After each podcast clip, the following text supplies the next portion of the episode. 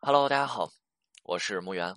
先暂停一下我们的系统课啊，因为有不少小伙伴在后台给我留言啊，跟我说他们遇到了很多的问题，希望我能够对于这些挽回过程当中出现的比较常见的问题进行一个答疑。OK，那这些问题啊，我总结了小伙伴们在挽回过程当中常见、经常出现的问题，那给大家说一下。首先，我们要讲第一个问题，我发现很多小伙伴挽回的时候他又不会聊天了。这些小伙伴后台跟我留言：“哎，老师啊，该怎么跟对方去聊天？老师，现在我的女朋友、我的男朋友回复我信息了，但是我不知道该找什么样子的话题。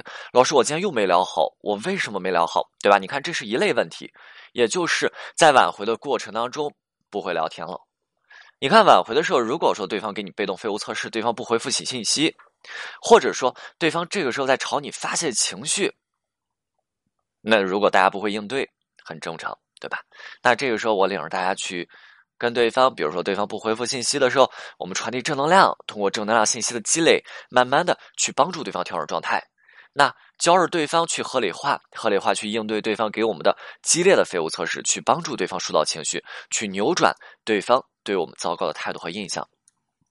但是重点来了，我就发现。挽回对象在慢慢开始回复挽回者的信息之后，我们这时候需要做的是不是要去调整两人之间的关系和状态？现在对方重新对我们有了一点点的期待，那恋爱当中、爱情当中、挽回当中最重要的是什么？是感受和体验，让对方和我们相处有一个比较好的感受和体验，让对方在和我们沟通的过程当中有一个比较好的感受和体验。也就是这个时候，是不是要去调整两人之间的关系和状态，去调整两人之间的沟通的模式？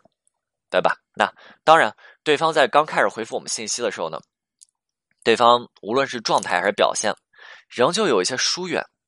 那挽回者呢，在这个时候也有些拘谨。但是我们这时候就是需要往前突破啊，从而我们通过这样子的突破，慢慢的让两个人之间的沟通和聊天变得自然和轻松。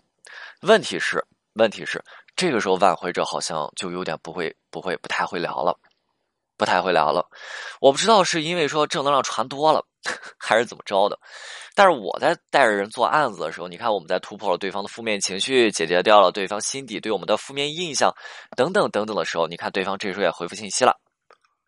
那这个时候我就想，哎，你看现在回复信息状态稳定了，现在案子是不是就简单起来了？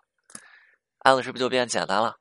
你就只需要把沟通做好，对不对？你就只需要把沟通做好。啊，这个时候就做几个方面，情绪价值做到位，然后两个人之间呢稳定，然后你的内容具有趣味性，对不对？那而这个时候沟通的内容也比较好找啊，就是日常生活就行。就比如说，你看，如果你是女生挽回自己男朋友，而到了这个阶段，很多人告诉我说：“老师，我的话题不好找，不知道该找什么去跟对方去聊，能够让对方有这个回复的兴致。”很好找啊。你就找男生关注的那些共性的内容就可以。共性内容有什么？举几个例子，比如说政治、新闻、体育、游戏、军事，对吧？你就看一下之前在跟你男朋友恋爱的时候，你男朋友对于这些内容到底是哪几个内容比较感兴趣？比如说之前你跟你男朋友恋爱的时候，你男朋友喜欢玩游戏，那这个时候就可以挑选游戏的内容进行跟对方的聊天就比如说，哪哪个游戏谁谁哪个队夺了世界冠军啊？这个热点这几天热点，那我是不是就可以跟对方去聊这个东西？内容真的很好找啊！但是，但是，但是啊，现在的情况就是在进入到这个阶段以后，太多的人把聊天内容编辑成正能量了。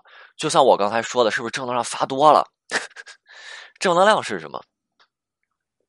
正能量是不需要对方回复的内容。聊天做沟通啊。我们在做一个内容，记好了，聊天做沟通是有一个目的，就是我们要去培养对方回复我们信息的习惯。那正能量是什么？是为了中和掉对方内心负面的情绪。注意，两者的目的是不同的。我们聊天做沟通的目的是为了让对方能够多回复我们。我们正能量传递的信息是不要求回复的。我们需要在这个时候去培养对方回复我们信息的习惯了。如果这个时候你给对方培养的是一种不回复的习惯。那基本之后，你挽回案子是不是就停滞了？原因很简单，对方不需要回复你了。给大家举个例子，给大家举个例子。现在有一位男生他要跟自己的女朋友去聊天儿，他要去挽回自己女朋友。然后男生想了半天，发了这么一条信息哈，看一下发这么一条信息，女生没回复，发这么一条信息。男生说：“哎，我趁着啊，这两天我还在家，我把卫生给收拾了。来，给你看一下，这是我今天的成果。我还把我的家具挪了挪位置。”男生平常基本上都出差嘛，在外地，然后就说：“我今天收拾卫生了，然后我还把家具挪了，我给你看一看我今天成果。” OK，这内容，这内容像什么？正能量，对不对？正能量。而对于这个内容来讲，对方需要回复吗？不需要，就是对方拿出手机来，然后你跟我说你今天干了什么活然后你挪了挪家具，我看了看，看了看你给我发的照片，然后 OK，行了，我不需要回复了，就是这么简单。要不这条信息回复像什么呀？哦，我知道了，行，收到。这是工作上领导给你安排任务收到的，对吧？这个内容对方是不需要回复的，尤其是在刚刚突破对方的被动废物测试的时候，那对方这内容也不需要很热切的回复你啊，对不对？那如果说我们把内容稍微换成一种问句的形式，换一种形式，当然也不要去强硬，太过强硬的问问题，那我们可以跟对方说。我今天呢，在家进行了个大扫除，然后还把家具重新摆放了一遍。然后你不是去学这个室内设计了，帮我看一下这样子摆放的效果怎么样？其实核心的内容是没有变的，但是不同的表达方式，大家感受一下，就这两条信息，哪一条对方回复可能性会更大一些？第二条，对吧？明白了吗？我们在突破对方的废物测试之后，我们需要把沟通做好，而这个所谓的沟通就不仅仅只是传递正能量了。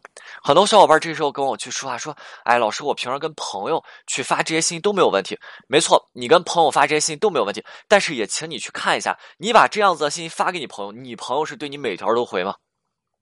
朋友之间的状态是什么？你发过去以后，你不会去要求你朋友回复你，但是你为什么要求你的挽回对象回复你？明白了吗？你在拿着对待朋友的标准去要求自己，但是同样的，你没有去拿着朋友的标准去要求对方。